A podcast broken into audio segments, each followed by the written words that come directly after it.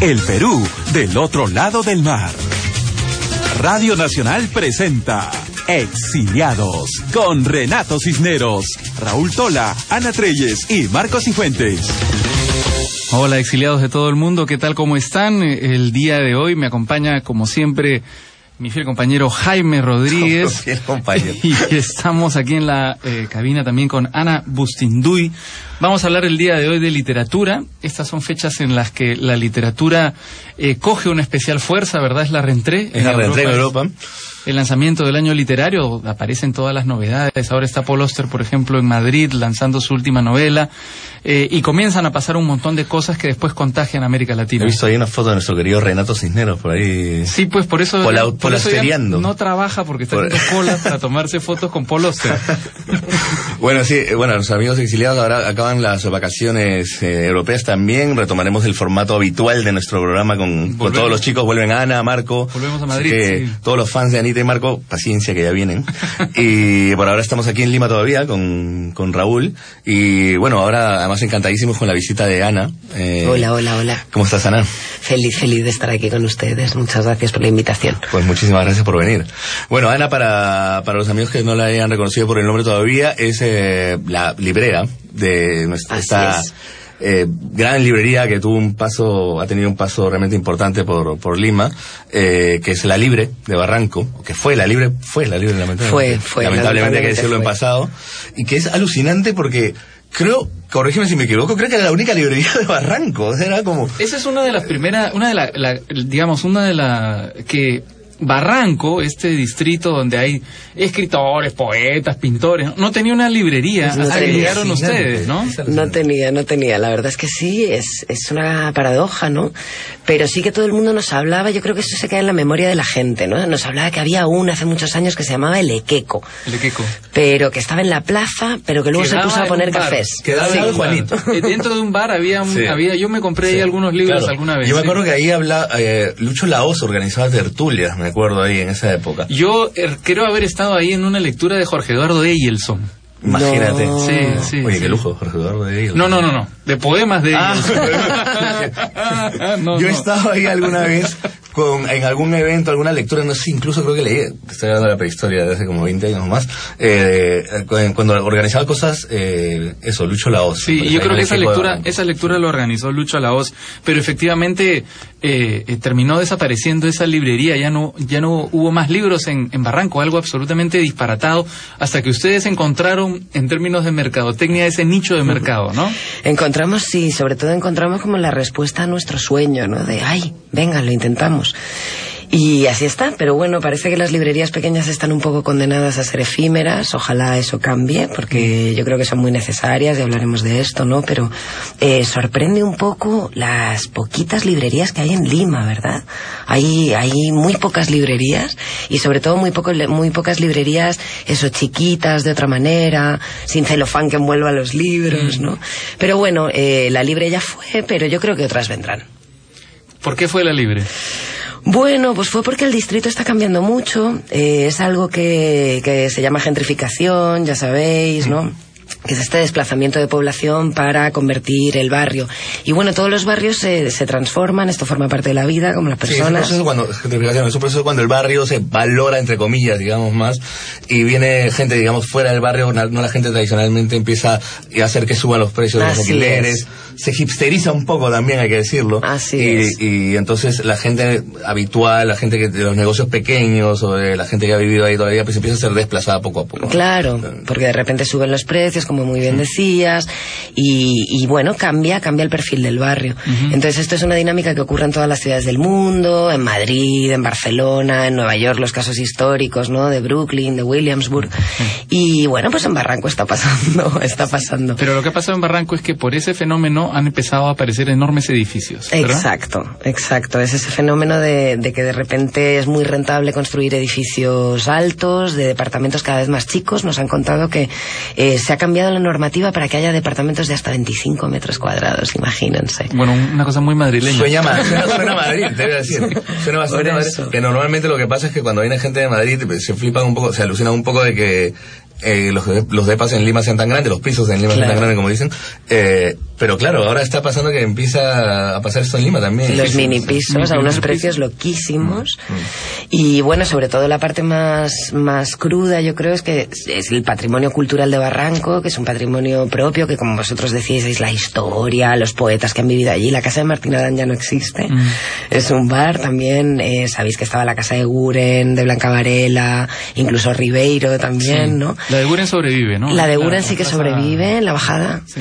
Eh, pero, pero bueno, se está borrando ese patrimonio histórico de casas y sobre todo se está haciendo que es un barrio que cada vez tiene menos espacio público, cada vez son más estos depas donde no te conoces con el vecino, los precios son privativos y Sí. bueno, pues los vecinos tradicionales se tienen que ir, ¿no? Se Bueno, para, para redondear tristemente el tema de libros, lo decía Hernán Migoya, que estuvo con nosotros hace unas semanas, que lo entrevistaste tú, eh, no, eh, comentaba en una columna que le, le leí la pasada, claro, hablaba de la biblioteca de Barranco. Mm. La biblioteca dramático. municipal de Barranco, que es una cosa Una biblioteca sin, sin libros. Es una biblioteca sin libros. Yo me acuerdo... Y sin lectores. Y perdón, per- perdónenme la anécdota personal, cuando yo era pequeño, yo vivía en el RIMA, que no en un colegio público no había básicamente acceso a libros, mm, no, no, no existía, y se me ocurrió ir a, por Barranco era el distrito pues, de los escritores, se me ocurrió ir a la, bi- escribirme en la biblioteca de Barranco para poder tener acceso a libros, ¿no?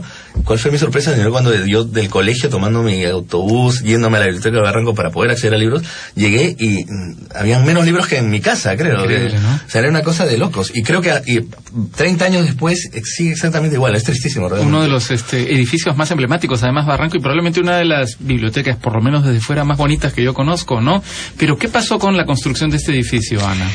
Nada, que bueno, pues luego estudiando sobre el tema y leyendo sobre el tema te das cuenta de que no era un caso aislado, sino que es una práctica habitual que consiste en acosar a los vecinos por los intereses de, de la constructora, de la municipalidad en este caso, ¿no? Para que te vayas. Entonces era una grieta un día, otra grieta otro día, el ruido por supuesto O sea, ¿tú crees que esas infernal. grietas fueron a propósito o fueron producto de la construcción? Hombre, eh, son producto de la construcción. Lo que es difícil de entender es cómo un proyecto que va a afectar tan claramente a, a la vivienda del costado se autoriza y no se pone prevención, ¿no?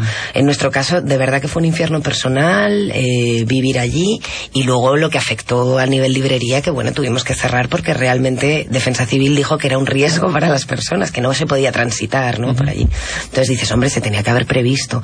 Lo que más nos preocupa es que a nosotros que hemos recibido una cantidad de apoyo, de cariño, de gente que te escribe, que te llama, que te abraza por la calle, resistan, estamos con ustedes, ver que no éramos los únicos, que ha ocurrido con muchos vecinos que están solos, que están solos con esto y les están haciendo la vida imposible para que se vayan de sus casas. O sea, en algunos lugares importan más las constructoras que los vecinos. Lamentablemente sí.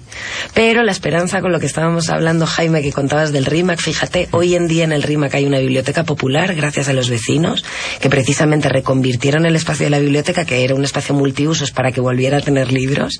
Con lo cual, estas, mani- estas eh, maniobras que ocurren en los barrios también se dan al revés. Si los vecinos se unen, hablan, al final el barrio lo construimos nosotros, todos y todas, ¿no? Claro. Entonces, ojalá en Barranco los vecinos y las vecinas puedan darle la vuelta a esta tortilla tan No, horrorosa. al final de eso se trata, ¿no? De la gente realmente uniéndose un poco para, para poder hacer el cambio, ¿no? Ya que el cambio no viene de, de las autoridades como debería ser. Bueno, Así que la es. gente se No, une hay tampoco que está queja- mal, ¿no? Quejarse, escribir No, y ser un poco, pro- ser un levantar poco la proactivo voz. también, no organizarse. ¿eh? provocador, ¿no? Mm, sí. sí. yo creo además que, que cuando la gente se organiza, eh, las autoridades tiemblan, ¿no? Eh, cuando la gente es más pasota, está un poco más eh, con la cabeza abajo y pensando en otras cosas, se- le permites a las autoridades que hagan lo que quieran, ¿no? Digamos, te resignas un poco. Bueno, Ana, ahora, ahora te preguntaremos un poco también por tu experiencia personal. Como siempre, este programa se llama Exiliados, ya sabes, y es un poco hablar sobre nosotros afuera y ustedes adentro del Perú. Eh, pero para redondear un poco esta idea de lo que pasó con la Libre, bueno, ahora estás en Espacio Libre, ¿no? Que es otro, un espacio que, que finalmente, bueno, pues digamos, es una, ha sido una salida eh, bastante interesante para lo que ocurrió con la librería. Sí, así es. Es una librería chiquitita en el Centro Cultural de la Católica. Llevamos allí con otra gente. Este es un proyecto que ya trabajamos con más gente.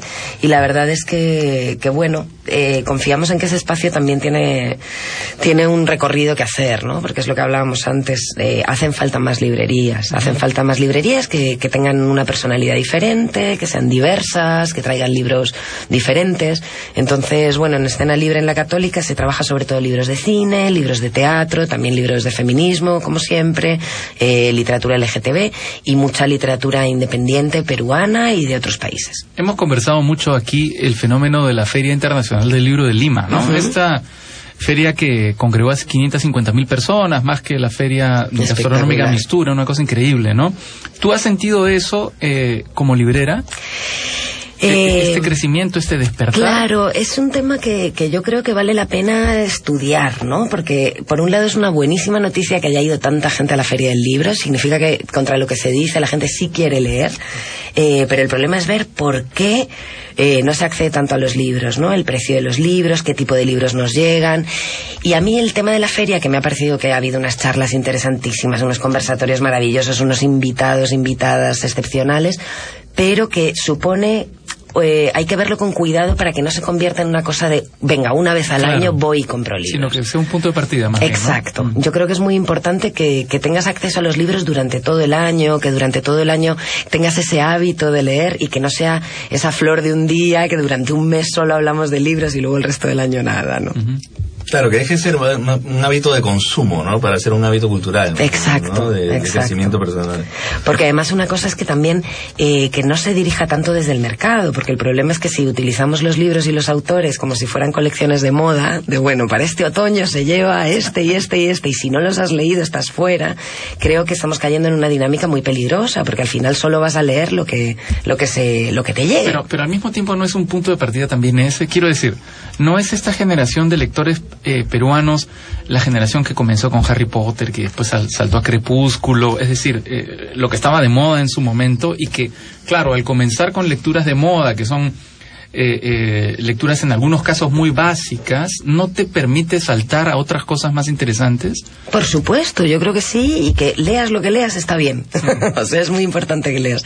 El problema es que yo creo que acá, de, por nuestra experiencia después de casi tres años con las librerías, eh, el mercado todavía es muy chiquito y sobre todo es mucho mercado. Entonces, si un libro no va a vender, no lo traigo. Y entonces no notáis vosotros que, por ejemplo, no llegan libros de México, de Colombia, que estamos al ladito, de Chile, autores y autoras. Ahora mismo estamos fascinados con Margarita García Roballo, que es una La colombiana. escritoraza colombiana, y no llega. Y no llega porque no estamos seguros de que se venda. Y eso yo creo que es peligroso. Sí, bueno, a mí me ha pasado con, con, bueno, antes también, ¿no? Con casos incluso más flagrantes, ¿no? Era difícil encontrar a Víctor Hugo en, en las librerías, ¿no? Porque, qué sé yo, no vende Víctor Hugo, ¿qué será, no? Pero una librería que no tenga Víctor Hugo, pues es este, una librería eh, llevada ¿A por loco, ¿A quién ¿no? le ha ganado? ¿A quién le ha ganado ese chivolo? bueno, hablábamos, hablaba Raúl también eh, de la reentrée literaria. La reentrée es término que se usa en, en Europa para, para designar el comienzo del año literario. Y le hemos preguntado a nuestro querido corresponsal en París, Inti Landauro, eh, cómo se vive la reentrée literaria en París, que nos cueste un poquito a ver cómo pasan las cosas por ahí. Adelante, Inti. Hola amigos exiliados. Comercialmente septiembre es el mes de la literatura en Francia. A principio del mes, todas las grandes editoriales publican centenares de nuevas novelas en un fenómeno apodado la rentrée littéraire. Aunque la literatura francesa ya no tenga la influencia en el mundo que tuvo hasta los años 70, André Malraux, Jean-Paul Sartre, André Gide o Albert Camus todos llevan décadas muertos, más de 500 novelas serán publicadas este mes. La más esperada es sin duda la última entrega de Patrick Modiano, su primera novela desde que ganó el premio Nobel en el 2014. La rentrée littéraire es una oportunidad cada año para observar el interés menguante para Latinoamérica que tienen los círculos literarios en París. Un ejecutivo de Gallimard me decía recientemente que la venerable casa editorial no publica más de media docena de novelas latinoamericanas cada año. El desinterés se explica, por un lado, por la muerte de los más destacados autores del boom latinoamericano, Julio Cortázar, Gabriel García Márquez, Carlos Fuentes y muchos otros han desaparecido, y los autores latinoamericanos aún en actividad no tienen el peso político de sus antecesores. Y por el otro lado, la América Latina soñada o fantaseada por los intelectuales franceses, poblada de peones explotados, de terratenientes crueles, militares matonescos de gafas oscuras y guerrilleros románticos fumando puros, ha sido reemplazada por una realidad mucho más matizada, más compleja y más difícil de utilizar como argumento en el debate ideológico. La visión que los intelectuales franceses tienen de Latinoamérica, sin embargo, sigue siendo la fantasía setentera. Entre las pocas novelas latinoamericanas publicadas este septiembre en París está la traducción francesa de La distancia que nos separa, la novela de nuestro querido Renato Cisneros. Si bien la novela ha sido vista en Perú como la búsqueda de un escritor por conocer a un padre fallecido tempranamente, los críticos franceses se enfocan en las relaciones turbias de aquel padre con torturadores argentinos durante la última dictadura militar entre 1976 y 1983. Para los exiliados, Inti Landauro. Extraordinario, Inti qué envidia escuchar a alguien que habla ese francés, ¿no? Y alguien que dice Camille, en lugar de Camille. Ah, increíble, una maravilla. Y con su cherry, por supuesto, no puede faltar para nuestro querido exiliado Renato Cisneros. Harto de triunfar, Renato. ¿ah? Harto de triunfar y de meter goles en todas las canchas. Un saludo para su hijita Julieta que acaban de hacer. Y en todos los idiomas, además. En todos los idiomas. Eh, hay, digamos, eh, así como la reentré, eh, en, en España lo que funciona mucho es el Día de San Jorge, ¿no? Que es el día en el que se venden los libros con un precio especial, ¿no? En realidad más es San Jordi en, en, Barcelona, es, el San Jorge, pero en catalán San Jordi, y que es una fiesta realmente, bueno, Ana, pues lo conocerás, eh, es una fiesta impresionante, fantástica, realmente. Eh, una fiesta bastante comercial también hay que decirlo. Pero que tiene un, un trasfondo muy tradicional y la calle Qué bonito, la gente sale a las calles y los libreros salen a las calles, ¿no? Y hay esta tradición de que, bueno, dará pie para conversar, en que los hombres le regalan a las mujeres una rosa. Una rosa Y las mujeres a los hombres un libro. Pues bueno, ahí hay un Pero porque nosotras no leemos, ya, sabes. Efectivamente. Hay un matiz ahí patriarcal, digámoslo así. No, no.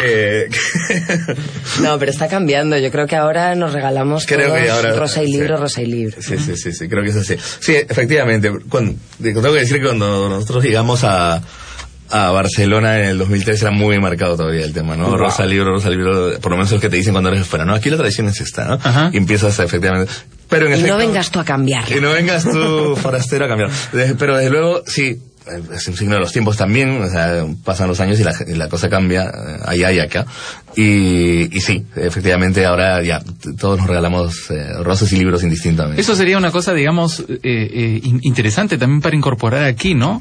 ahora Mistura ha hecho que digamos, ya no haya un campo ferial, sino que va a funcionar la feria en el RIMAC monumental, ¿no? O sea, la feria va a ser parte de la ciudad, ¿no? Eh, quizá el siguiente paso, luego del éxito de la Feria Internacional del Libro, sería tomar la ciudad también, ¿no? Que los libros tomen la ciudad y que la gente salga a las calles eh, y encuentre los libros, no tenga que ir a un lugar a buscar los libros. O un barrio, ¿no? Por ejemplo, hablábamos hace poco de Barranco. Qué bonito sería que Barranco se convierta en una gran feria del libro, ¿no? Y que eso quede, como tú dices, no para eh, el evento en sí de la feria, sino que quede como una cosa permanente, que haya librerías, que haya más sitios, no sé, qué sé yo. Por que convivamos más, ¿no? Mm. Con los libros. Eh, hay iniciativas, por lo que nos, nos consta, de, sobre todo, pues eso, de truequetones de libros, de sacar tus libros. Nosotros en la Libre teníamos una biblioteca y no sabéis la cantidad de gente que quería donar sus libros, porque es ese tema de, bueno, ya lo leí, es un libro que no me ha cambiado la vida, o sí, pero no necesito tenerlo, ¿no? Y lo quiero compartir con más gente, quiero que más gente lo lea. Entonces yo creo que queda mucho por, por hacer por eso, ¿no? De redistribuir, recircular, intercambiar entre, entre nosotros y nosotras, o sea, que no solo sea comercial, sino que los libros estén más. Y de esta experiencia que has tenido aquí en la Libre, ¿cómo caracterizarías al bibliófilo eh, peruano, limeño. ¿ah? O sea, tus clientes, ¿cómo, ¿cómo son las personas que compran libros aquí? La, la verdad es que, es que había una diversidad tremenda, tremenda, tremenda, tremenda. Y eso era lo que, lo que hace que fuera para mí el trabajo más divertido y más bonito del mundo, ¿no? También más cansado, porque te encontrabas anécdotas de todo tipo. ¿Como cuáles, por ejemplo? Uf, bueno, de todo, de todo. Desde personas que habían leído un libro y entonces venían a contártelo de pe a pa y no lo has leído, pero lo tienes que leer, que era como, bueno, pero es que, mira, tengo 800.000 que leer, y, pero agradeces, ¿no? Porque vas conociendo. Hasta de todo, de todo, o sea, gente maravillosa que al final acabas hablando de la vida, ¿no? Entonces la gente llega y hay mucha gente que se quiebra, de repente se pone a llorar porque se ha muerto su padre o se ha muerto su madre y te lo cuenta a raíz de que acaba de, leer un libro que tú le has recomendado o que ha encontrado en la librería y, de ahí se pone a contarte cosas muy íntimas. Y eso es espectacular, ¿no? La, potencia que tiene. ¿Y los, niños? Te los comes. O sea, en estos tres años es que hemos visto crecer a los pequeños. Suena muy cursi, pero es que es verdad. Es verdad que cuando les ves leer solos, alucinas y los niños tienen esa, esa visión genial, genial de los libros. Bueno, una librería también se convierte, sobre todo cuando es una librería pequeña y de barrio, se convierte eso, ¿no? En parte también de una casa para la gente, un sitio de encuentro muy más bien íntimo, ¿no? Como la extensión de tu más, más que las otras librerías a las que estamos un poco acostumbrados aquí, ¿no? O sea, hay un ensayo de, bueno, Jordi Garrión que recomiendo bastante que se llama Librerías, en el que, en el que habla un montón de, ¿no? del, del fenómeno de librería como espacio, ¿no? Como espacio también de, de, de extender la propia intimidad, ¿no? Espacio de exploración, espacio de encuentro entre gente. Algo que todavía no, no hay terminado de cuajar en Perú, pero que esperemos que... Bueno, una cosa que a mí me ha sorprendido de la experiencia de ser padre es descubrir la literatura para niños que yo no había explorado, ¿no? Y hay una literatura para niños absolutamente increíble que se aproxima mucho a la poesía, ¿no? O sea, eh, con textos muy breves y muy precisos, con historias absolutamente elaboradas y complejas y maravillosas, ¿no?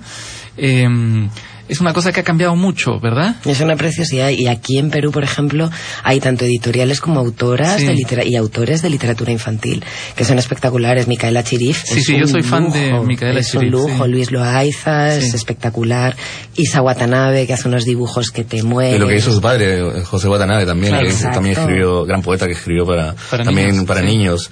Eh, tenemos nosotros en Madrid algunos libros de, de Watanabe, algunos ilustrados por Isa Watanabe, que son preciosos. Qué maravilla. Son maravillosos. ¿No? Mm. Este, y claro, es una cosa que, que, que, uno no pensaría, ¿no? Porque uno asocia la literatura con, no con los niños necesariamente, ¿no? Pero es mentira. Es decir, ahí se comienza y ahí eh, se va generando un gusto y una especie de adicción que, que bueno, dura para siempre después, ¿no? ¿Ah?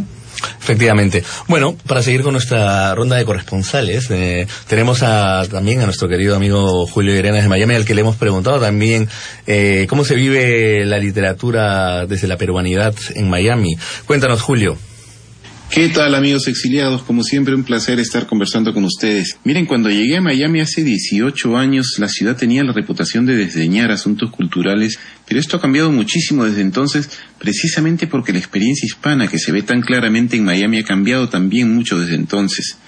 Pues los latinos somos una población cada vez más grande en número y, y lo hispano se cuela mucho más fácilmente en el paisaje americano. Claro, en la literatura ha pasado lo mismo y creo que esto tuvo mucho que ver con el célebre Macondo, esa, esa movida liderada por Alberto Fuguet, el Mac Hondo, que llamaba la atención sobre una nueva forma de hacer literatura en Latinoamérica, más bien desde la urbe, o en todo caso, pues distinta a la del boom. Siento que esa ola de alguna forma creó el clima para la consolidación de autores como Junot Díaz y el peruano Daniel Alarcón, por ejemplo. Ambos son excelentes escritores, pero además trajeron un nuevo aire como de tierras distantes, de una Latinoamérica contemporánea, pero vista con la mirada del escritor inmigrante. Y claro, ambos escriben en inglés. De nuestro país se conoce a los consagrados, sobre todo Mario Vargas Llosa y César Vallejo entre los lectores de poesía, pero estos son escritores peruanos también ampliamente traducidos al inglés. Sin embargo, he notado que cada vez pasan por aquí más autores latinoamericanos y peruanos que escriben en español, Hace un tiempo estuvo Jorge Eduardo Benavides y hace poco nos visitó nuestro exiliado Renato Cisneros que vino a presentar la distancia que nos separa.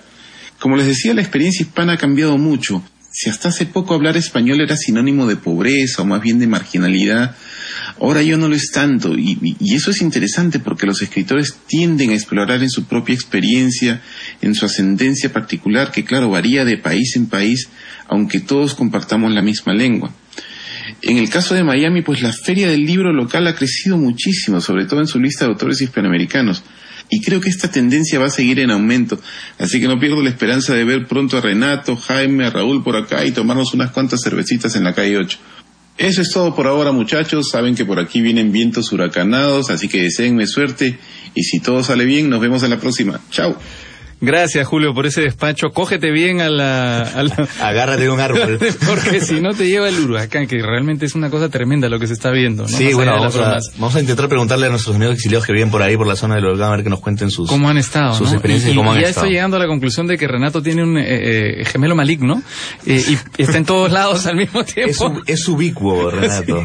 Sí. Sí, sí, Yo he estado en la Miami Book Fair, en la Feria del Libro de Miami, y la verdad es que es, es, es increíble porque funciona en el campus de una universidad que no es un campus cerrado, sino es un campus, son edificios y entre los edificios pasan avenidas, ¿no? Entonces eso lo cierran para, para la Miami Book Fair y va pues Bernie Sanders, o sea, van unos personajes increíbles. Eh, y es muy llamativo porque además es la única feria del libro bilingüe del mundo, ¿no? O sea, se habla en español y en, y en inglés durante todo el tiempo. Eh, y a mí me sorprendió mucho descubrir ese movimiento en Miami que uno asocia a Gloria Estefan más que a, un escritor, ¿no? Digamos, este, a la, al ritmo, al baile, a la diversión de ese tipo, eh, pero es, es, eh, es muy intenso, es muy fuerte y, y, Julio lo ha descrito muy bien. Ese movimiento que está empezando a surgir en Miami, que además, por ser un poco el lugar donde se encuentran las dos culturas, es, es privilegiado, ¿no? Sí, sí, sí, totalmente. Eh, bueno, las ferias proliferan y se van haciendo más grandes, se van haciendo mayores.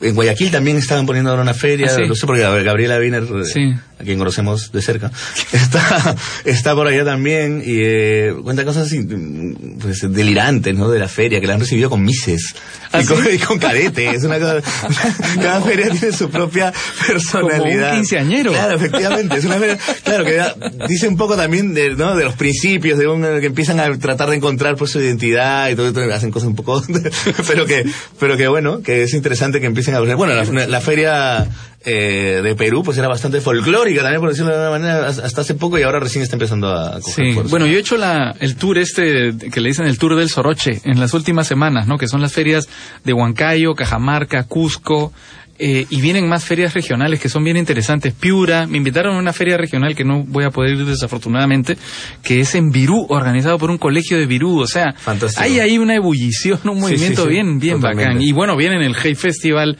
y la Feria del Libro de Arequipa, el, la Feria del Libro de Trujillo. Hay un montón de cosas ahora. Y viene el Hey Festival además con cosas muy interesantes, ¿no? Eh, contaba ayer eh, mi amigo Diego Otero que viene un escritor... Renato llama... Cisneros.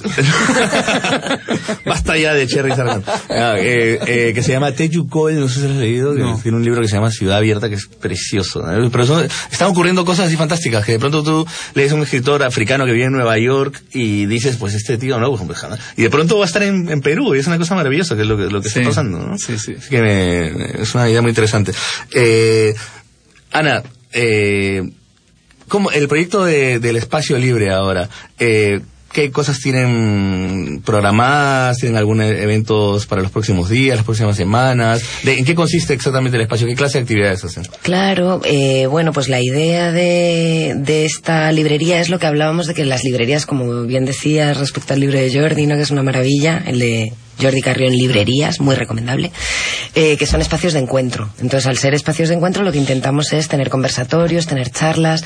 Estamos haciendo un ciclo de proyecciones, de cortos, por ejemplo, de chicos y chicas jóvenes, que es su primer corto, para luego debatirlo. Ah, qué interesante. Se presenta la semana que viene un libro del colectivo Poesía Sub-25, que no sé si lo conocéis, pero son eh, autores y autoras muy jóvenes peruanos que están escribiendo una poesía espectacular, como por ejemplo Roberto Valdivia y Valeria Román, marroquín. Muy, muy interesantes. Y bueno, pues seguimos eso, programando charlas y conversatorios para tratar de encontrarnos. Bueno, fantástico. Eh, nos toca ahora hacer una pausa. eh, y cuando volvamos empezaremos a hablar un poco también de experiencias personales, eh, cómo es la vida de Ana aquí en el exilio y qué planes para el, para el futuro. Volvemos. Estamos de vuelta en Exiliados y estamos hablando de libros con Ana Agustín Duy, eh, librera. Que, Madrileña, eres madrileña, ¿no? Madrileña, madrileña, sí. Que vino de España, ¿por qué? Eh, por amor. como siempre, ¿Cómo como es eso? siempre. Cuéntanos, por favor. Nada, vine mi compañero Carlos, que es español. Eh, bueno, pues ya sabéis, la crisis España, año 2000. Madre mía, ya no me acuerdo. En la crisis fue... 2013. dos- 2008 fue fuerte la crisis. 2008 empezó, pero nosotros en 2013 estábamos allí. Yo era abogada, tema de derechos humanos, ONGs, y me había quedado sin chamba. Y Carlos es ingeniero agrónomo y le ofrecieron venir a Perú. Y entonces Carlos y yo apenas nos conocíamos, acabamos de empezar. Pero me dijo, ¿te vienes? dije, claro. y nada, que fue una maravilla, nos enamoramos del país, ¿no? Esa suerte que tienes cuando de repente llegas y tienes que descubrirlo todo de un país y empiezas a leer, y Dios mío, Arguedas, y Dios mío, y claro, te vuelves loca, ¿no? Muy bonito, muy bonito. Conociste mucho el campo, me imagino, entonces por el trabajo de él. Eh, claro, él viajaba bastante, entonces al principio sí, mucho Cuzco, Ayacucho, Ancash, Trujillo, mucho. Y, y bueno, alucinas con la diversidad de, de Perú, ¿no? O sea, es algo que, que realmente no... Acostumbrada a la pequeña España y al minúsculo Madrid, cuando de repente llegas acá y tienes esas distancias gigantes y esa variedad salvaje de... Selva, sierra, todo, ¿no? Puna. Esa es una cosa que nosotros por vivir aquí o por haber nacido aquí, eh, eh, desafortunadamente no terminamos de percibir porque tenemos el ojo habituado a esas diferencias, ¿no? Nos parecen normales. O Y- simplemente no viajamos tanto como quisiéramos. o, a veces, además, además, y eso es algo incluso más triste, esperamos que alguien de fuera llegue a descubrir, ¿no? Eh, esas, esas maravillas. A mí me ha pasado, y yo lo, lo reconozco con un poco de pena, con un poco de vergüenza, que he descubierto, por ejemplo, la artesanía peruana gracias a mi chica. Porque, claro, uno crece con esa artesanía y la verdad es que crece lleno de prejuicios frente a la artesanía, que es una manifestación increíble de cultura y de sensibilidad, ¿no? Este, de, de inteligencia y de belleza. Y claro, eh, en mi caso tuvo que llegar eh, eh, Andrea a decirme, pero esto no te has dado cuenta de lo que estás, lo que tienes acá en las manos, este, y realmente, ¿no? O sea, Bueno, además la artesanía es especialmente importante para eh, como, eh, culturas como las nuestras, eh, precolombinas, que no llegaron a la escritura. Entonces la artesanía era una forma de expresión llegaron a un, importantísima, a ¿no? un nivel de, de, de, de- de síntesis, Sí, ¿no? era- se podían hacer verdaderas narrativas, ¿no? En, la, ¿no? en, en la artesanía. Así que- Tejidas, claro. Y además siempre han estado tradicionalmente excluidas de la idea de arte, ¿no? Quizás porque era un papel que hacían las mujeres, quizás porque siempre se ha infravalorado. Pero cuando de repente ves eso, los mantos paracas que hay Claro. en el Museo Larco y alucinas porque es como un cuadro de Escher, ¿no? Exactamente, o sea, ¿Y el esto? nivel de abstracción al que llegan este, estas artesanías es eh, absolutamente increíble, ¿no? Y, y premonitorio y anticipa todo lo que después hace Europa, ¿no? Y que te- son cosas que tenemos aquí más o menos a mano también, si no puedes viajar al interior a ver las cosas, eh, pues, eh, por ejemplo, en sitios como el Museo del Arco, ¿no? Que está, Sí, que que está está aquí muy bien, cerca sí. y que realmente es recomendable verlo. Eh, Ana, nos contabas entonces que habías venido por amor, eh, eh, pero ¿cómo dieron el salto? Entonces, el, el ingeniero, tu abogada, ¿cómo es que deciden meterse al mundo de las librerías? Pues porque yo creo que esa cosa de de repente llegar a un país nuevo te da, te da esa visión de, de pensar que puedes, empiezas de cero, ¿no? Entonces de repente te das la oportunidad a ti mismo de, de pensar yo qué quiero hacer de verdad. Entonces Carlos a los seis meses dejó su trabajo y, y yo que había estado pues colaborando con algunas or- organizaciones como voluntaria y de repente pensamos, oye, pero ¿y una librería? Que era lo que siempre habíamos pensado que queríamos hacer, pero siempre nos lo imaginábamos como en una utopía, cuando seamos viejitos, tal, y de repente dijimos, ah, no, pues podemos intentarlo, venga. Y así fue. Encontraron un buen sitio además, ¿no? O sea, era un lugar ideal para poner una librería que estaba en una ubicación especial. Era un sitio que tenía, tenía esa historia increíble, ¿no? Porque era la casa de eh, la poeta barra el poeta eh, Nelly eh, Fonseca Recabarren, Ah. Carlos Alberto Fonseca, ¿no? Toda esta historia nos la contó el primer comprador de la libre que se llamaba Orlando Granda, que se llama, vamos, que también es poeta, y nos dijo, ¿saben ustedes de esta historia? Y es espectacular porque, como sabéis, era una poeta que a veces firmaba como mujer Sí. y a veces firmaba como hombre, se vestía como hombre y los vecinos de Barranco la recuerdan sentada, vestida con su terno, con la corbata impecable en silla de ruedas, porque además estaba en, en silla de ruedas, sentada en el porche en la avenida San Martín, ¿no? Espectacular. Increíble, espectacular. Impresionante historia, realmente. y, ahí, uy, ahí estaba la libre. Y ahí estaba la libre, en lo que era su casa. Y bueno, esperamos que no la demuelan y nosotros sí que le pedimos a la municipalidad, en el Consejo Municipal del Libro, que participábamos con otra gente, que pongan una placa, que la constructora ponga una placa, porque si borras esa memoria, eh, bueno, pues Claro. nadie se acordará de, de que ella vivió allí. Las placas, eh, en París, en otras ciudades, que hay placas para todo, ¿no? Aquí Sí, sí, sí, pasó, claro. aquí. Yo creo que forman parte de tu historia, que lo necesitas. Pero bueno, ¿no? es que ahí en Barranco hay una cosa absolutamente terrible que es... eh, hay una especie de campaña de demolición de la historia, ¿no? Eh, Yo, yo, yo he vivido ahí en San Peña y cruzando eh, la calle quedaba la, la facultad de, de arquitectura de una universidad. No voy a decir que una universidad, pero quien quiera pasar por ahí sabrá qué universidad es. Eh, y era una casa absolutamente, es una casa extraordinaria, maravillosa, antigua, de tres o cuatro pisos, eh, que es historia pura. Eh, que además yo me imagino como el mejor lugar para tener una facultad de arquitectura, ¿no? Una casa de Una ese casa tipo, ¿verdad? claro. Bueno, lo que quieren hacer es demolerla o que se venga abajo para construir un bloque de cemento horrible, ¿no?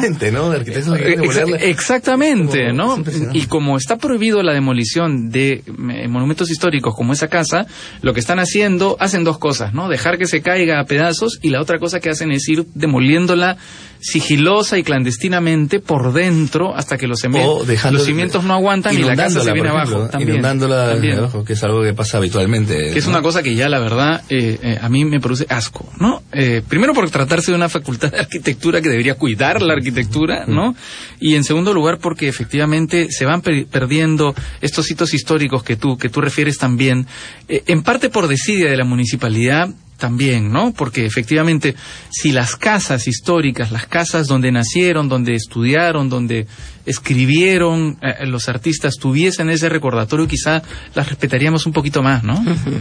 Bueno, en, en- en Madrid pasa una cosa, bueno, este programa trata de eso, ¿no? De contar experiencias de allá y de aquí. Eh, no tomen como algo antipático esta comparación habitual, pero es que esto, esto por ejemplo, eh, tiene mucho que ver con lo que tú dices, ¿no? En Madrid es una práctica habitual, tú vayas por la calle y veas que están eh, remodelando un edificio, por ejemplo, pero lo que hacen es dejan, por ejemplo, toda la estructura de por fuera dentro, claro. y lo remodelan todo por dentro. O sea, tú ves a veces las cáscaras de los edificios históricos que están tal cual apuntaladas y por dentro construyen ya, hacen la construcción moderna. Pero, ¿qué pasa? Que así no se meten con el ornato de la ciudad, no O se meten la con el ciudad- estilo. la ciudad tiene una personalidad y una vida. E- Exactamente. Claro, no como en Lima pues se destruye todo y se vuelve a construir un edificio O sea, no hay, veces no hay una ciudad. pero además muchas veces sin planificación, sin, Sí, sí. sin sentido de comunidad, sin sentido de conjunto, y eso, y a veces, hay que decirlo, a veces edificios feísimos también, Sí. que no tienen nada que ver con las construcciones históricas que veían antes, ¿no? No hay una ciudad, la ciudad ca- cambia de cara todo el tiempo, es lo que dices tú, ¿no? Efectivamente. O sea, Hmm. edificios emblemáticos que ya no están de pronto,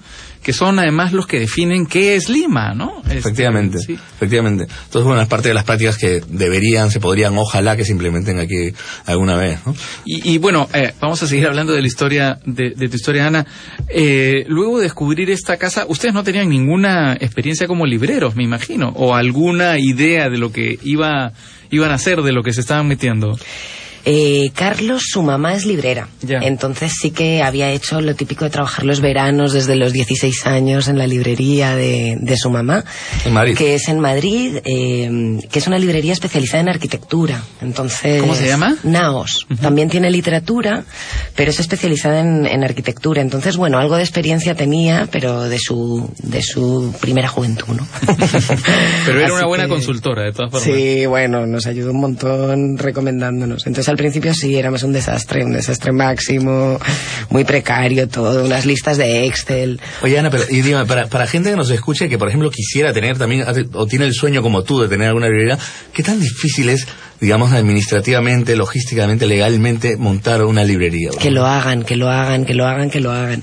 Administrativamente no es tan difícil, todo el mundo nos decía, y no han tenido problemas con, de nuevo, con la municipalidad, la licencia, etcétera, etcétera. En absoluto, en absoluto, eh, es un procedimiento bastante sencillo y realmente yo creo que lo que falta es, es ganas y bueno, ese empujón inicial. Por eso hablábamos de la importancia de tener una política cultural global, porque el problema es que una librería pequeña nunca te va a dar muchísima plata, nunca. Eh, pero bueno, no, no, no lo haces por eso, ¿no? Pero si tienes derecho a ganarte la vida dignamente. No, claro. Entonces, el- por eso hablábamos del modelo peruano, porque si las distribuidoras son muy grandes y solo buscan el, el beneficio del mercado, tú como librería pequeña, primero tus márgenes son muy chiquitos. Segundo, arriesgas mucho porque quieres traer una, lo que hablábamos, ¿cómo no voy a tener a Víctor Hugo? ¿Cómo no voy a tener el segundo sexo de Simón de Beauvoir que no se encontraba? claro. Entonces inviertes mucha plata tú para traerte esos libros que vas rebuscando, que es la parte más bonita del trabajo, pero que arriesgas un montón. Entonces por eso eh, yo creo que, que tiene que haber una política cultural que apoye que haya librerías chiquitas para que, porque cuantas más librerías haya mejor va a ser, ¿no? Y, y luego que el público también se conciencie que no es lo mismo comprar en una grande superficie que te ofrece unas cosas interesantes que comprar en un, en un sitio chiquito, ¿no? Entonces también esa fidelidad lectora que yo creo que, que bueno, lo hacemos nosotros el panorama, ¿no? Entonces es importante que la gente se, se Claro, es involucre. un poco un país que se muerde la cola ahora, ¿no? No hay el espacio y por, por lo mismo no hay clientes para ese espacio, pero a la vez no hay clientes eh, y entonces por eso no se el espacio por no hay margen. Pero luego cuando estás los clientes mm. vienen porque sí que le, eh, lo buscan y buscan ese modelo de que hablamos antes de conversar, de encontrarte, de ir a conversatorios, de buscas esa relación, ¿no? De hecho, bueno, pues es que en la libre era divertido porque nosotros hemos hecho amigos con clientes que venían a la librería, pero hay gente que se ha conocido en la librería, mm. de ay, ese buscamos esa interacción. Es que estamos hartos de estar aislados, estamos hartos de estar en Facebook. Entonces, tener un espacio que te una a través de un libro es una barbaridad de bonito, ¿no? Que era lo que tenía la libre, ¿no? Y te encontrás con todo el mundo y siempre en buena onda y conversabas y preguntabas este libro, ¿qué te parece? Bueno, este está bien, te recomiendo ese, ¿no? Esa es una cosa increíble que tienen las librerías. Claro, entonces yo espero que toda la gente que esté pensando, oye, quiero abrir una librería, ábranla, ábranla, porque, porque de verdad que vale mucho la pena y, y yo creo que además es eso, cuantas más librerías pequeñas haya, más cambiará el panorama será más rico, será más diverso y conseguiremos arreglar esos inconvenientes que decíamos de las grandes distribuidoras y tal, porque, porque tiene que cambiar, tiene que mm. cambiar para que, bueno, pues para que el panorama sea más diverso. ¿Tú conocías la literatura peruana antes de venir aquí? Conocía muy poco, sinceramente. Conocía, bueno, pues lo típico, ¿no? Vargas Llosa, Churata había leído, que me ah, gustaba mucho, claro. Eh, pero, por ejemplo, y, y, alucino, no conocía Arguedas. Entonces, claro, conocer Arguedas para mí fue espectacular, de madre mía, ¿no? Mm. Y luego, desde luego, no conocía contemporáneos. Entonces, la suerte ha sido conocer todas estas hornadas de escritores y escritoras contemporáneos que, que, a mí me parecen increíbles, ¿no? Claudia Salazar, me ha fascinado. En fin, eh, un montón de autores y autoras que, que dices, joder, es que, qué maravilla de literatura peruana. Entonces llegamos a España y le llevamos a todo el mundo libros peruanos. Muy bien. Muy bien, se agradece muchísimo. Eh, bueno, y te has convertido además en parte activa de esta pequeña pero gran comunidad del mundo cultural, digamos, por decirlo, literario, pero no, incluso en redes donde has tenido, pues, incluso algunas polémicas, ¿no? Por ahí con, con editores o escritores nacionales, porque tiene posiciones, tienes posiciones que suelen ser, pues, bastante firmes y directas, a veces más de lo que solemos hacerlo los, los peruanos, ¿no? Yo creo que, que de verdad que hay, hay mucha gente opinando, que eso es bueno y malo, porque mm. opinamos de todo. Y, pero es verdad que a mí hay temas que, que me importan un montón y que no me puedo contener, es que no me puedo contener, es que tengo que decirlo, tengo que decirlo, me quema, me quema, me quema. Y, y bueno, sí, la verdad es que hubo un par de polémicas que, que se fueron de madre y, y, yo lo pasaba un poco mal porque decía, Dios mío, ¿qué, ¿qué ha pasado? Si yo solo he puesto mi opinión, pero creo que es que mucha gente se sintió interpelada, o sea, mucha gente se sintió que hacía falta abrir ese melón, como decimos en España, abrir esa caja de Pandora y poner sobre la mesa algunos temas que, que merece la pena hablar. Pues eso, el machismo en la literatura, por qué no hay mujeres en las mesas redondas, por qué no hay mujeres en las conferencias. Y, y a partir de ahí te das cuenta que, que no, no, que lo hiciera yo, ¿no? O sea, es un run run que, que, es colectivo y que está ahí. Pero que bueno, ya hablamos de esto un poco más y es que hace falta. Claro, en los años que tú tienes aquí en, en, el Perú, en el Lima particularmente, eh, ¿has notado que se, eh, se, han empezado a hablar más de esos temas, me imagino, ¿no? a mí una de las cosas que me encantó desde que llegué en 2013 es que el movimiento feminista es espectacular en Perú. Y además es muy diverso, con gente muy joven, muy combativa. Y es que no se nos puede olvidar que de verdad, con todas las maravillas que tiene este país, es el país que está a, en la cabeza de violencia de género, sí. de violaciones a mujeres y a niñas. Lo del movimiento Ni Una Menos, que lo recordamos como wow, eh, fue un proceso horroroso de, donde mujeres contaban su testimonio y de repente veías que de tus amigas y de tus conocidas, todas habían tenido unas experiencias de violencia horrorosas. Entonces realmente eh, yo creo que es un... Eh, eh, las mujeres eh, feministas en Perú son batalladoras y peleonas y hacen absoluta falta, absoluta falta. Y en los últimos años hablamos más porque compartimos más y porque, primero, sí. muchos hombres estáis haciendo un proceso de, de construcción de vuestra propia masculinidad, sí, de comprensión. Des desprogramación. Claro. De todas formas hay todavía esa... esa reacción, yo no sé si mayoritaria, porque no conozco las estadísticas, pero pero que, que, antes era ya absoluta, ¿no? O sea, el 100% reaccionaba de la misma forma, eh, estigmatizando a las feministas. Eh, claro, si eres feminista, eres lesbiana, eres machona, no eres antipática, seguramente eh, eh, qué sé yo, cualquier barbaridad, ¿no? ¿Eso ha cambiado también un poco o está cambiando? Eh, eso parte por reivindicar la palabra feminismo, ¿no? Y quitarle ese estigma, igual que queer, ¿no? Al principio Sí. era un insulto y ahora lo hemos resignificado, igual que pasará con cabro, ojalá, ¿no? Porque, porque realmente sí es la técnica de la quema de brujas, de eres feminista, Dios mío, horrible. Y de hecho en la Libre, por volver, teníamos un, un cartel que nos había prestado Flora Tristán, la organización mítica eh, peruana, que ponía los libros no muerden, el feminismo tampoco. Eso comenzó con las sufragistas inglesas, pues ahí comenzaron estas estas caricaturas de ponerlas bigotonas y mm, violentas y salvajes, ¿no? Sí. Este, y bueno, tú has mencionado a Flora Tristán y yo te voy a hacer una pregunta que, que a mí me da mucha curiosidad que tiene que ver con, con una de las inspiraciones de Flora Tristán en la construcción del feminismo, que es la mariscala, ¿no? Eh, es un personaje peruano absolutamente increíble, que a mí me sorprende, conocido, ¿eh? que a mí me sorprende que sea tan poco conocido y que el movimiento feminista no haya reivindicado más, ¿no?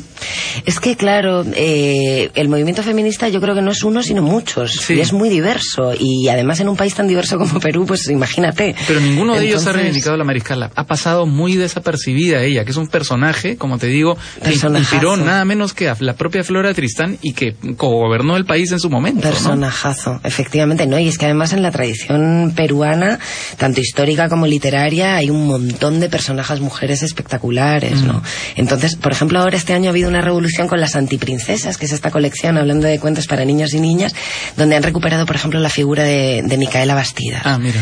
Y, y te das cuenta que es eso, el volver a conocer a las mujeres de tu historia, tanto de ficción como reales, Claro. y, y verlas desde otra perspectiva y, y redescubrirlas, ¿no? claro. Redescubrirlas, claro, sí. Bueno, bueno, seguiremos tratando de esos temas. Eh, quería eh, contarles que estuve hace unos meses en, en un curso en el Escorial, en, Ajá.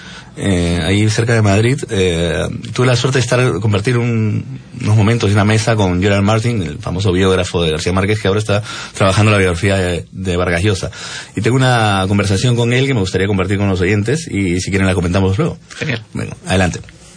Hola exiliados, nos encontramos aquí con Gerard Martin, en- estamos en el Escorial, un pueblo eh, más o menos a unos 30 kilómetros de Madrid, un pueblo con mucho señorío, muy, muy tradicional. Hace un sol espléndido, hemos estado en un curso además sobre Gabriel García Márquez en el que han venido especialistas de primer nivel, Gerard Martin el primero, eh, pero también Dazo Saldívar, está el propio Mario Vargas Llosa. Eh, y mi primera pregunta para ti, Gerard, es, eh, ¿tienes resaca?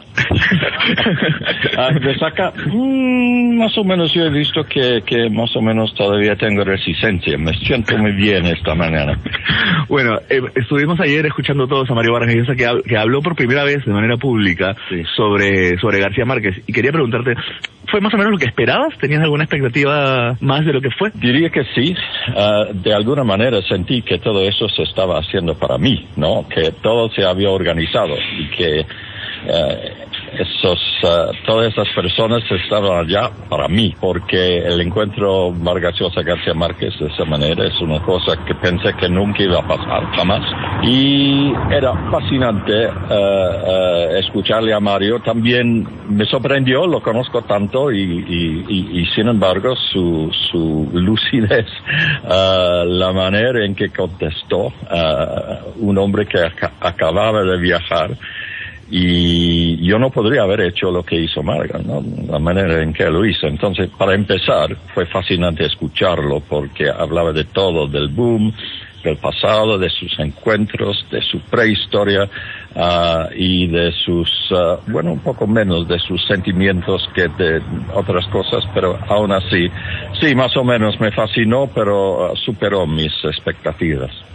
Eh, cuando hablamos de, de dos eh, titanes de la literatura como García Márquez y, y Mario Vargas Llosa, también hablamos de dos personalidades muy muy distintas, muy opuestas, ¿no? Casi es lo apolíneo y lo dionisíaco eh, para hablar de ellos. ¿Tú crees que ellos condensan de alguna manera también un poco sus nacionalidades, o sea, que nos representan de alguna manera peruanos y colombianos? ¿Hay algo de eso? Qué pregunta más peligrosa. Am, diría que sí, aunque obviamente la cuestión de la nacionalidad colombiana es, una, es un poco complicada por lo de Costé. La cuestión de la nacionalidad colombiana es un poco complicada por lo de los cachacos y costeños, ¿no? Pero tú habrás visto, ¿no? Estos días que los, incluso los mismos cachacos, los bogotanos, tienen un sentido de humor increíble, como, como el mismo Gabo.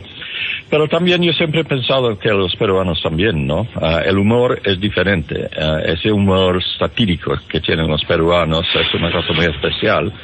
Am, pero sí, yo creo que si, si, si me presionaron, ah, yo podría hacer una ah, pequeña explicación ah, llena de estereo- estereotipos más o menos convincentes sobre cómo es peruano Mario y cómo es colombiano Gabo, sí.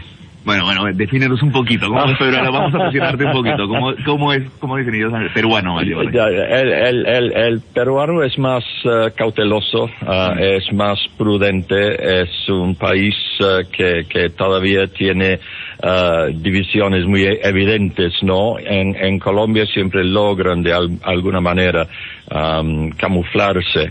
ah, parece un país más en ese sentido, abierto, fácil. Ah, en el Perú nada, nada es fácil, Ah, pero al mismo tiempo es ingenuo, ingenio ah, peruano que yo había olvidado, pero estos últimos años me estoy reencontrando, también ha sido muy fácil. Por ejemplo, si pienso en caretas, no podría ser una revista colombiana. Esa es una revista totalmente peruana, ¿no? Ah, así es el país. Es un país ah, muy, ah, un país muy pícaro, ah, muy, muy, muy satírico. Para terminar, eh, Gerald, ¿qué, ¿qué tan importante dirías tú que fue la experiencia del exilio para, estas dos, para estos dos escritores?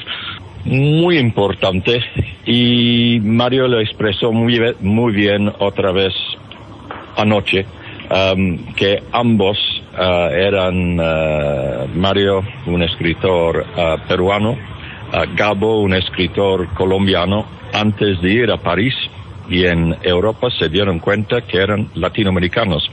Una de las cosas que me ha sorprendido mucho con estas últimas generaciones es que sigue pasando exactamente la misma cosa. Yo, mm, yo he, leído varias cosas, por ejemplo, de, de Jorge Volpi ah, y otros, bueno, para mí me parecen jóvenes, otros jóvenes latinoamericanos que, también dicen lo mismo. Ahora no es en París, ahora casi siempre es en España donde ah, se conocen y se dan cuenta de que realmente son latinoamericanos, no son ni mexicanos, peruanos, colombianos, ni ciudadanos del mundo, sino primero latinoamericanos. Y esto me ha parecido siempre muy importante. No se ha estudiado suficientemente. Para mí, un inglés, cuando fui a América Latina, viajé mucho en mis primeros años y vi que América Latina es un país. Y sin embargo, los latinoamericanos no lo sabían. Entonces, ellos vivían en un país sin saber que estaban en un país. Y solo cuando llegaron a Europa se dieron cuenta. En el caso de García Márquez, por ejemplo, un hombre muy inteligente que leyó mucho, llegó incluso casi cerca de los ah, 30 años y sin embargo no se había dado cuenta. Entonces, esa relación que no se ha estudiado siquiera, las diferentes literaturas latinoamericanas y la literatura continental, es una cosa muy fascinante, mucho más con- compleja de lo que la gente cree. Y eh, en cierto sentido, Mario me recordó todo eso anoche, lo hizo muy bien, situó muy bien eh, al boom, a los escritores del boom y lo que significó, ¿no? Bueno, Gerald, ¿vas a contarme finalmente qué pasó con el puñetazo? Te voy a contar eh, de aquí a un año.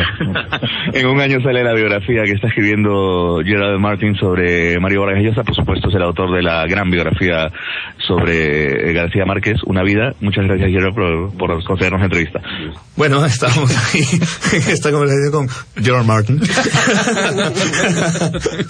eh, y nos decía una cosa muy interesante, que eh, como para Vargas Llosa y, y García Márquez el, el hecho de, de salir de, de sus países les había eh, hecho darse cuenta de que eran escritores latinoamericanos, realmente, en un sentido de unidad latinoamericana, ¿no? No sé si, Ana, pasa lo mismo, eh, nos contabas ahora, eh, off the record, que la eh, se hizo también una comunidad española aquí en, en Lima, ¿no? ¿Cómo funcionó eso? Había, se, se hizo un sentido de comunidad también ahí. Sí, claro, eh, era eso, año 2014, resaca del 15M, y se montó una marea, Marea Granate, que éramos los exiliados españoles, ¿no? Aquí en Perú, pero también había en un montón de países. Y era un movimiento sobre todo político y que nos ayudaba un poco a reflexionar sobre todos estos temas de colonialidad. Somos colonialistas, hemos venido aquí, ¿qué estamos haciendo? Repensarte, ¿no? Oye, qué interesante que los españoles se pregunten eso, ¿no? ¿no? Por su colonialismo. Algunos que-. Desde aquí de Lima, ¿no? Es Sí, realmente interesante. La verdad es que fue una súper experiencia y fue increíble y, y sí, y, y lo que pasa es que muchos se han vuelto, ¿no? Sí, se están Sí, volviendo. se están sí, sí. repatriando. Claro. Así como muchos peruanos se volvieron también desde, eh, en épocas de la crisis eh, española, ¿no? Se vinieron ¿no? para aquí, Vinieron- sí, sí. volvieron muchísimos de los que de los que estábamos allá. Bueno, Ana, muchísimas gracias por haber A venido exiliados. ustedes, de verdad, Ha sido millones de un placer. gracias. Ha sido un placer enorme, Ana. Un gusto conversar con ustedes. Bueno, y Oye, ¿a ti todavía te dura la resaca? con, con Gerald hasta ahora.